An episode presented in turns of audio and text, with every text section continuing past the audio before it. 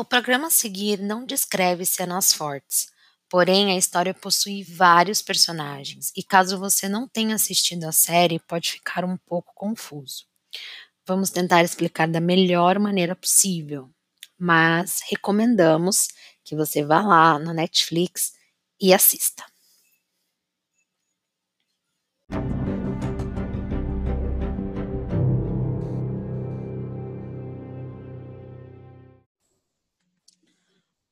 Oi, pessoal, eu sou a Mai. E eu sou a Nath. Sejam muito bem-vindos ao Clube do Terror.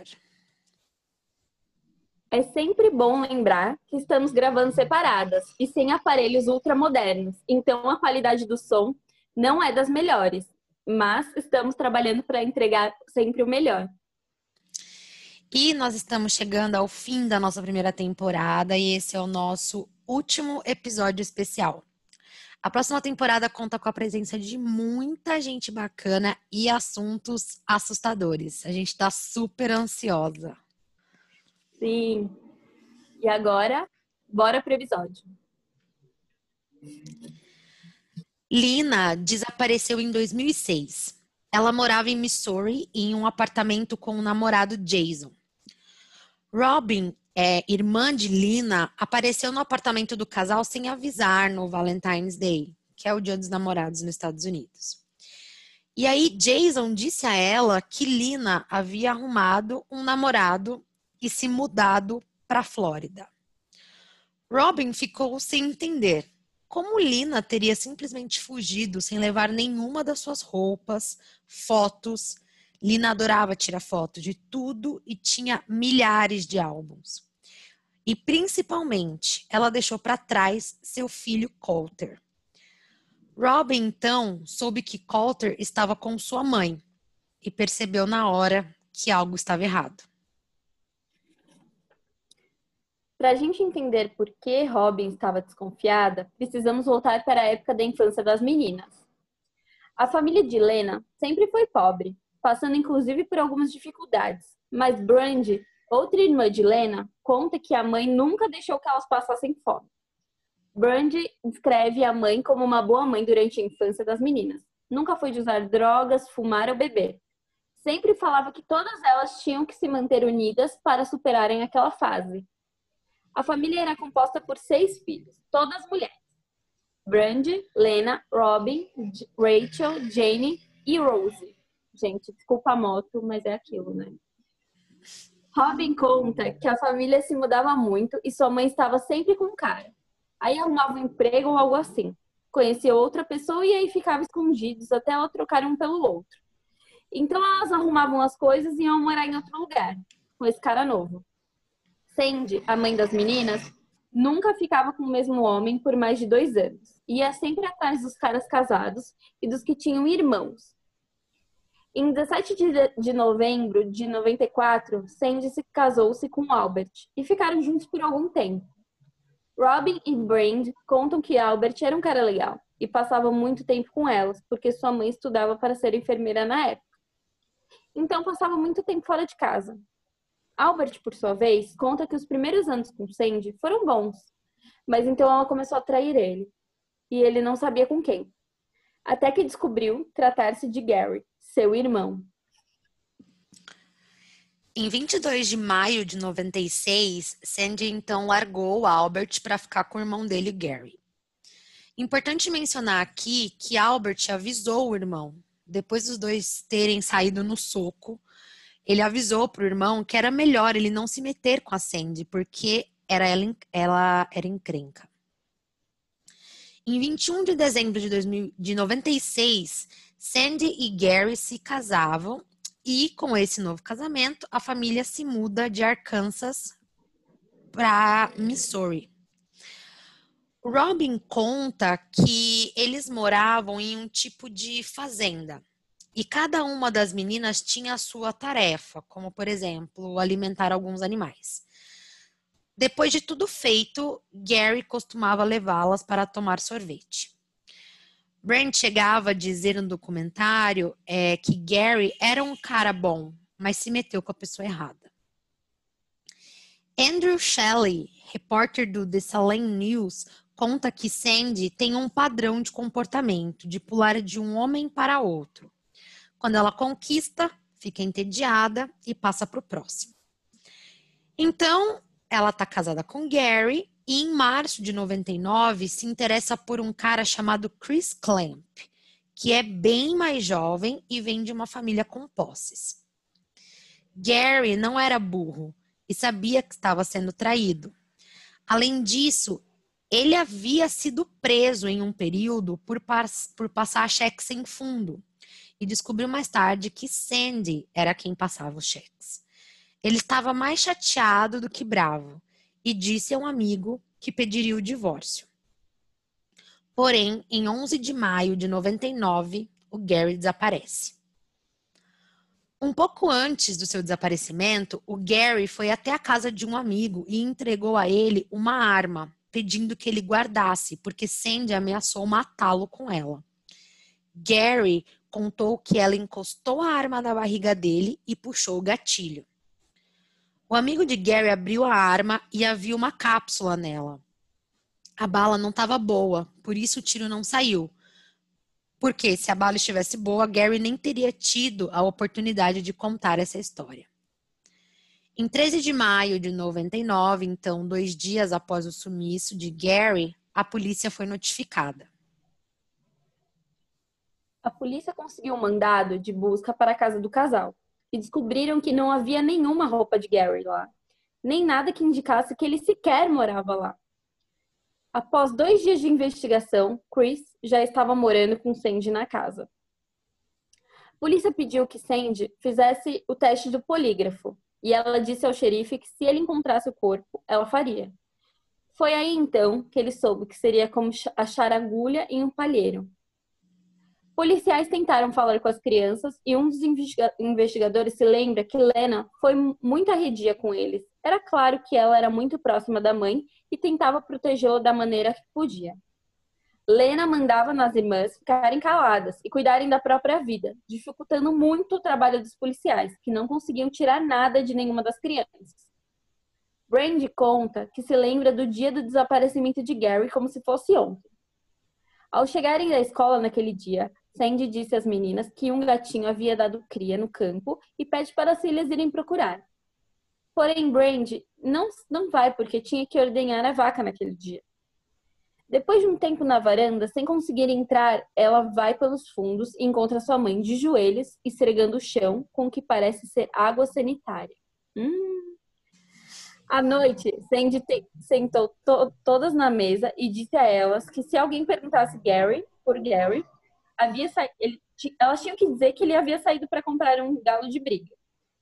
Vocês comeram espaguete aquela noite e ele nunca mais apareceu. Robin se lembra de ver pela janela mais tarde naquela noite sua mãe Chris carregando um saco enorme e ela tinha certeza de que era Gary. Mas não teve coragem de falar sobre isso até ter mais idade. Lena pedia às irmãs que não falassem nada sobre Gary, para que não fossem separadas, mandadas para lares adotivos e tal. Ela acreditava que, uma vez separadas, jamais voltariam a se ver. Cara, só um ponto aqui. Essa mulher, ela. Assim, a gente estava falando, né, que tudo bem, né? Você, bom, você cansa do cara, você vai atrás do cara, beleza, mas a mulher tem seis filhas, sabe? Aí ela conhece um cara X, coloca o cara pra dentro de casa e, sabe, assim, não, não se preocupa com as crianças. E se for um cara louco? Se for um tarado? Exato! Tipo, ela não tá pensando, ela pensa só nela. Gente, super entendo, sabe? Você querer uns caras, você querer pegar uns caras diferente, tudo bem. Tem umas pira louca, assim, que ela deve ter, né? De tipo, ai, tô entediada, preciso de outro pra animar minha vida, ter uma emoção. Aham. Uhum. Tipo, ela já é mãe de seis. Não sei mais que emoção que ela quer. Mas, tudo bem, não julgo. Mas expor as filhas, sentá-las todas à mesa e falar o que, que ela falou. Sim. Gente, a gente tá falando de criança. Olha a infância, que loucura. Ela já tem, ela já tem uma infância totalmente complicada por conta desse vai e vem de homens na vida da mãe, de mudança de lugar. Então, Imagina a cabeça delas, como é que tá. Exatamente. E assim, se né, para você que está ouvindo a gente, se você não assistiu esse episódio, é, só duas das irmãs, que é a Brandy e a Robin, é que falam no documentário, né? A Lina sumiu, né? A gente não vai saber um pouco mais sobre ela daqui mais para frente, mas as outras irmãs, não sei o que aconteceu com elas, elas não se pronunciaram, ninguém falou delas, assim, então não sei, eu acho que elas também tentaram se blindar um pouco dessa história, porque haja, haja cabeça. Deve ter mexido muito com elas, assim, para as outras não quererem, tipo, falar, sabe? Com certeza. Bom, em agosto de 2000, a família se mudou para Sligo, no Missouri. Naquela época, Lina tinha alguns empregos, mas ainda morava com a mãe. A Lina nunca foi de beber ou usar drogas, mas em certo ponto da sua adolescência ela acabou indo por esse caminho. Parecia que algo puxava ela para isso. Suas irmãs lembram que ela parecia muito solitária. Ficava encarando nada por um tempão, como se estivesse maquinando alguma coisa e ficava com os olhos cheios de lágrimas, mas nunca dividia o que era. Alguma coisa estava realmente a perturbando. Foi então que um namorado dela a convenceu a contar o que sabia para a família de Gary. Porque se ela sabia que ele nunca mais, mais voltaria para casa, então a família merecia saber. Lina decidiu que contaria a verdade a Albert. Então, só para retomar aqui, Albert era irmão do Gary e foi padrasto das meninas por um tempo. Em 26 de junho de 2003, Lina vai se encontrar com Albert. Ela tinha 17 anos na época. O Albert tinha um gravador e eu vou tocar para vocês um trecho do que eles conversaram. Quem matou Gary? A minha mãe. Ele estava sentado no sofá comendo ovos mexidos. Ela veio e deu três tiros na cabeça dele. Dois ou três. Ele ficou lá no sofá. E ela não conseguiu se livrar dele até chegarmos em casa. Daí ela o embrulhou num plástico com barbantes. E deixou ele no chão do quarto. No chão do quarto? Ela arrastou ele até o quarto. Daí ela trancou a porta e quando chegamos em casa, a minha mãe me fez ficar no meu quarto, porque ela não queria que eu visse. Mas eu já tinha visto, porque quando eu olhei pela porta, não acreditei e eu queria ver. Ela pegou ele, colocou na caminhonete e saiu. Albert pergunta ainda se há alguma forma de encontrar o corpo. E Lina responde que não sobrou nada. O corpo foi queimado e o que sobrou da fogueira foi espalhado por vários lugares. Parecia então que a polícia tinha finalmente um caso a partir da confissão gravada de Lina. Mas após o encontro dela com Albert, Sandy contratou um advogado e convenceu a filha a retirar o que tinha dito. Logo, a gravação não valeria mais nada. E eu fiquei me perguntando como que essa mulher descobriu que a Lina foi atrás do Albert. Assim, tipo. Será que ela tinha um contatinho na filtrado, assim? Não sei, ou talvez uma das irmãs dela que, que foi dedo duro e contou, não sei também. Sei lá o que pode ter acontecido, mas eu fiquei chocada. Eu falei, mano, como que essa mulher sabe? Essa mulher tá em todo lugar, não é possível. Credo. Tá em todo o Nossa, lugar. Deus me livre, que assombração. Bom, Lina finalmente decide se abrir com uma de suas irmãs, Brandy, que é a mais velha. Após isso, Brandy entra em uma discussão com a mãe e começa a xingá-la e ameaça chamar a polícia para contar a verdade sobre o desaparecimento de Gary, porque agora ela sabe, a Lina já contou tudo para ela também. Nessa hora, Sandy pede para a filha entrar na caminhonete e elas vão dar uma volta. Estava escuro e de repente eles pararam no meio da estrada. O Chris também estava na caminhonete dirigindo, então ele desce da caminhonete e aponta uma arma para a cabeça de Brandy. Ela pula da traseira da caminhonete, que é onde ela estava, vai para frente do carro e a sua mãe pode vê-la porque ela tá sentada no banco do carona. E a Brandy tá bem na frente da caminhonete gritando, mas a Sandy nunca olha para ela. Fica parada, olhando para frente como se fosse um zumbi. Deus me livre. Né? Nossa, mãe é bizarra. A Brandy decide então tentar abrir a porta do carona e ela vê que tá destrancada. Ela senta do lado da mãe, abraça ela com força e pede para que ela não deixe Chris machucá-la. Depois de alguns segundos, a Sandy pede para o Chris que não a machuque. Ele volta para o carro e eles vão para casa. Então a Brandy agora sabia do que a mãe era realmente capaz de fazer. E aí eu fico aqui imaginando o terror psicológico que essa menina sofreu, né? E assim, ela conta essa parte com um, muito emocionada, assim, dá muita dó de ver ela contando. É bem pesado. Sim, nossa, eu não consigo nem imaginar. Olha essa situação, tipo, não, fala para ele não me machucar. Então, Exato. Então, assim, a mãe era capaz de matar a filha. Gente, ela dá um belo par com aquele do pão de ligonês. Nossa, gente. Só, gente, só os mais pode- bizarros. Esse é o encontro. Só os mais bizarros. Deus me livre. Só os mais bizarros. Meu Gente. Deus do céu. Olha, vamos lá. Em 3 de, novembro de 2003, o filho de Lena, Coulter, nasceu. Ele era a prioridade para ela. Ela só queria trabalhar e prover o melhor para ele. Lena não queria mais falar sobre Gary. Ela arrumou mais empregos do que podia dar conta, então Sandy cuidava do Coulter na maior parte do tempo. Em 2006, Lena tinha planos de se casar e queria se tornar independente. Porém, se Lena fosse completamente independente, não precisaria mais da mãe e poderia contar tudo o que sabia. Por conta disso, a tensão entre as duas aumenta. Em 26 de junho de 2006, a família de Gary abre um processo civil para encontrar os culpados pelo seu desaparecimento.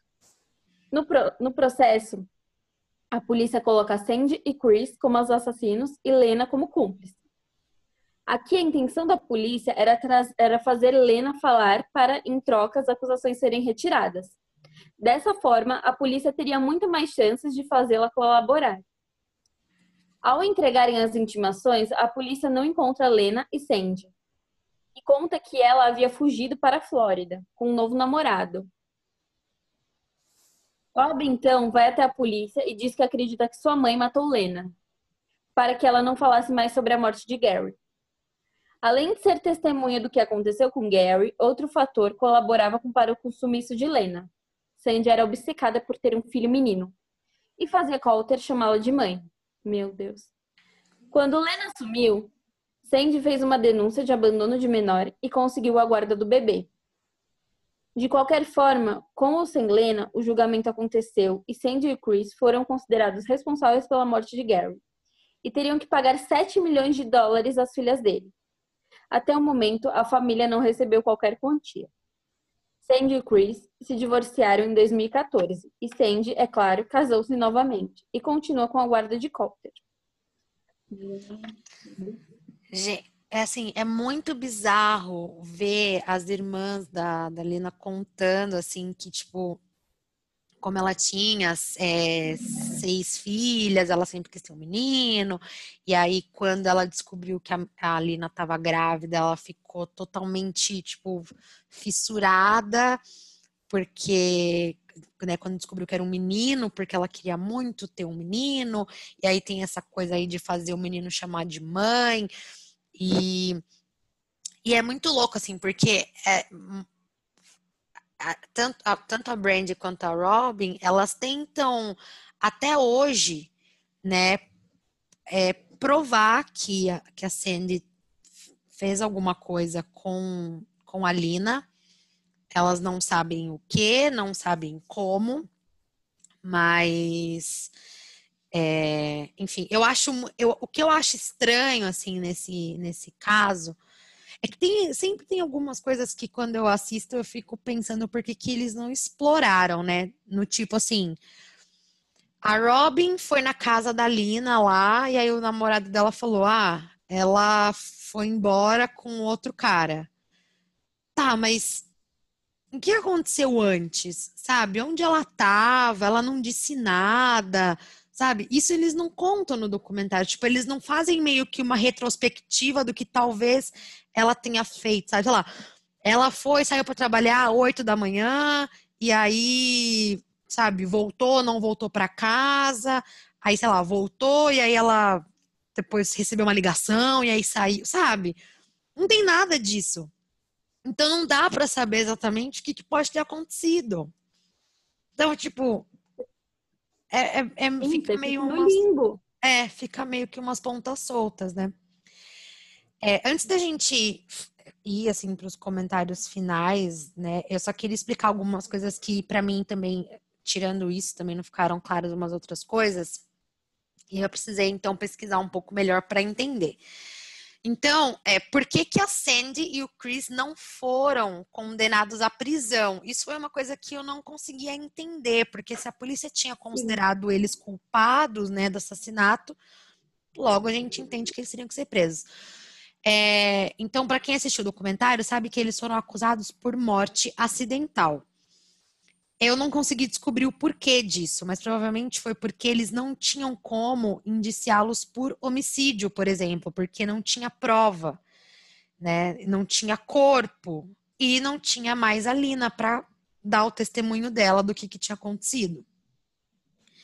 É, então, como o processo foi movido pela família a fim de responsabilizar o casal de alguma maneira, acredito que eles só tenham encontrado esse pretexto, né, para que eles pagassem de alguma forma.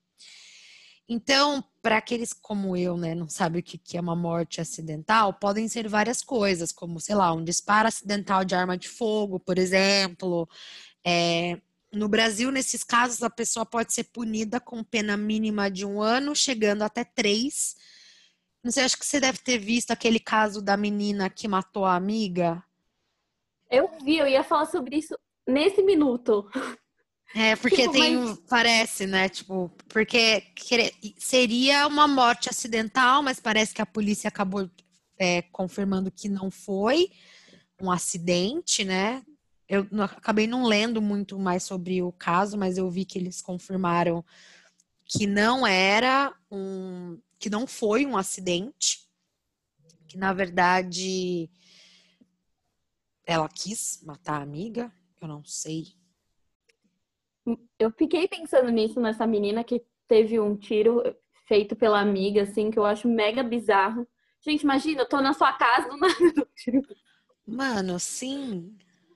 Oi? Não, não dá. Então, e aí, tipo, poderia ter sido até, né, sei lá, um, um tiro acidental, assim, porque menina idiota, não sabe mexer com arma, sei lá, mas, é, mas parece que pela forma onde ela tava, como aconteceu, enfim, sei lá, achei mega estranho. Cara, você vai na casa de uma amiga e ela te mata, velho, sabe? Tipo, Assim, tipo, oi? é. Você não tá segura em lugar nenhum, em lugar nenhum, assim, nem na casa da sua amiga, nem na Não. casa da sua irmã, em lugar nenhum. Você não, Não. está, você está seguro dentro da sua casa. Até o Nossa. perigo, você tá na sua casa também. Total. Mas, gente, A gente nunca sabe o que pode acontecer tá dentro da nossa própria casa. Você pode escorregar. Quem assistiu Premonição sabe que tudo pode acontecer, entendeu? Você pode estar no banheiro, escorregar e ser enforcado pelo fio que aparece do nada e, enfim, entendeu? Tipo, ouvir aquela madeira do caminhão enquanto você está na estrada e do nada elas se soltam aí batem no seu carro e você o quê? Morre. Exatamente. Gente, Não, você pode estar parado no meio da, da calçada e cair um vidro em cima de você e te esmagar inteiro. Então, assim, você, Bilu, pode me levar? Eu tô pronta. você sabe o que pode acontecer. Bom, retomando aqui, é, durante a, a, pesquisa que eu fiz sobre isso, né, eu descobri que nos Estados Unidos essas regras elas mudam bastante de estado para estado. E no Missouri, por exemplo, que é onde né, a maioria do, onde as coisas aconteceram, é, o propósito de uma acusação por morte acidental procura uma compensação em forma de dinheiro mesmo. Então, isso explica por que eles foram multados e não presos, né? Não quer dizer que eu concordo, mas é isso que eu achei. E, enfim, parece que lá não tem nem pena mínima nem nada. Se a pessoa é acusada de morte acidental, ela só precisa pagar uma multa. Mas como a gente tá, já falou, até agora a família não viu a cor do dinheiro, né? Nem nada. Então não sei o que pode acontecer. Calote. Pois é, calote. É, cara, muitas coisas assim acontecem nessa nesse episódio que me deixam muito chocada, assim. Eu acho que é, tem essas coisas que a gente falou, né? De tipo de uma mãe que é negligente com as filhas, tá sempre colocando um cara diferente para dentro de casa. Se ela fosse uma mãe sem filhos, sabe, ou com filhos já maiores, sei lá a vida dela, ela faz o que ela quiser, mas nesse caso ela tinha outras pessoas, sabe? Com quem se preocupar e tal. E aí você. É que a gente vê tanta coisa ruim acontecer, né, amiga? Tipo, padrasto que estupra enteada, sabe? Tio que engravida sobrinha, sabe? Assim, e você pensar nessas coisas e ver uma mulher que coloca um cara diferente a cada dois anos dentro de casa com seis meninas. Então. É às vezes o perigo nem era esses caras. O perigo ela era, ela é, ela era o perigo. Ela própria era o perigo. Sim. Não, total. Entende? Então, tipo, às vezes os caras, mano, tá super errado isso, porque assim, você acostuma uma criança, vai, com aquele ser humano. E do nada troca o ser humano. Aí a criança tem que se acostumar de novo. E, tipo, só que assim, pra ela tava de boa. Uhum. Gente, assim, eu, eu não julgo. Não julgo ela, mas pela forma que ela fez, não foi uma forma legal com as crianças. Sim. São seis, seis meninas. Então, não foi legal isso e é, é muito triste pensar ao perigo que elas estavam correndo, mas dentro Não, de é, casa com a mãe.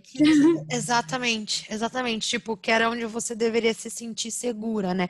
Tanto que no começo da, do documentário a Brenda ainda fala, tipo, que ela sente falta daquela mãe que ela se lembrava, assim, tipo, de, de, de proteger e de é, sempre lembrar que elas deviam estar juntas e unidas, né, para superarem as coisas mas aí você percebe que tudo, na verdade, era uma grande manipulação, né?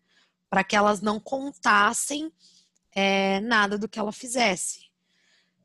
Da mesma forma que a Lina tentou defender ela o tempo inteiro, né? Tipo, ela até crescer e aquilo ficar corroendo ela.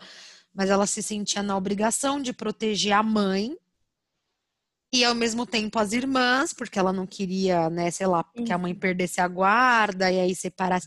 Então, sabe, mil coisas que, que re, podiam resultar nisso, porque se a mãe fosse presa, as meninas iam para lares adotivos, provavelmente iam ficar separadas, sabe? Então, realmente, a mãe não pensou em nada disso. Então, a Lena devia estar tá carregando, tipo, nossa, as costas deviam estar tá pesadas, assim, de Total. tanta coisa que ela estava carregando, sabe? Total. E, nossa, coitada. Nem... Já deve ter morrido, né? Pois é. Bom, eu deixei um aviso no começo do episódio dizendo que esse é um caso super complexo e tem muitos personagens e tem muitas coisas que acontecem. Eu precisei assistir duas vezes, eu acho que você também, né, amiga? Assisti, Assisti duas, duas vezes, vezes, porque, enfim, acontecem essas coisas muito bizarras. Espero que tenha ficado claro para vocês que escutaram mas ainda recomendo que vocês vão lá na Netflix, assistam com calma, paciência, para conhecer todos os personagens, entender melhor a história, porque realmente é um bagulho doido demais. Esse é o um bagulho doido de, de verdade. Total, total. E assim, a mulher tá solta, o cara também tá solto, ela já casou com outro, ela tá cuidando do filho da, da filha Puta dela, que provavelmente ela matou.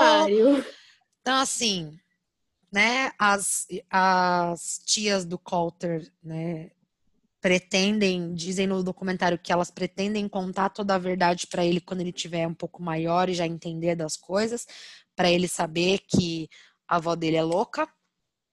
Então, imagina também o impacto na vida dessa criança, né, que, que, que ele vai ter, porque ele vai viver uma vida ouvindo uma coisa e quando tiver mais velho vai ouvir outra versão e vai ver que estava morando com um monstro esse tempo inteiro, né?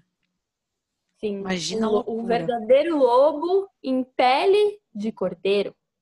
Exatamente. Já dizia o ditado. Bom, Já conta pra gente o que vocês acham sobre essa história toda, sobre essa loucura toda.